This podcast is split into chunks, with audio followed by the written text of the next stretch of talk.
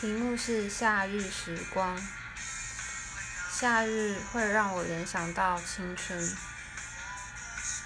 而台湾独立音乐界里面，我认为青春不死，仍然少年的音乐人就是洪生豪。虽然他今年已经三十七岁了。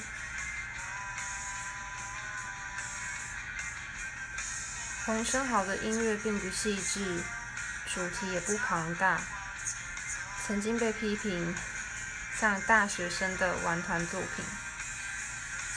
但我想，这也算是一种形容词吗？真的有一些人在音乐里面永远年轻。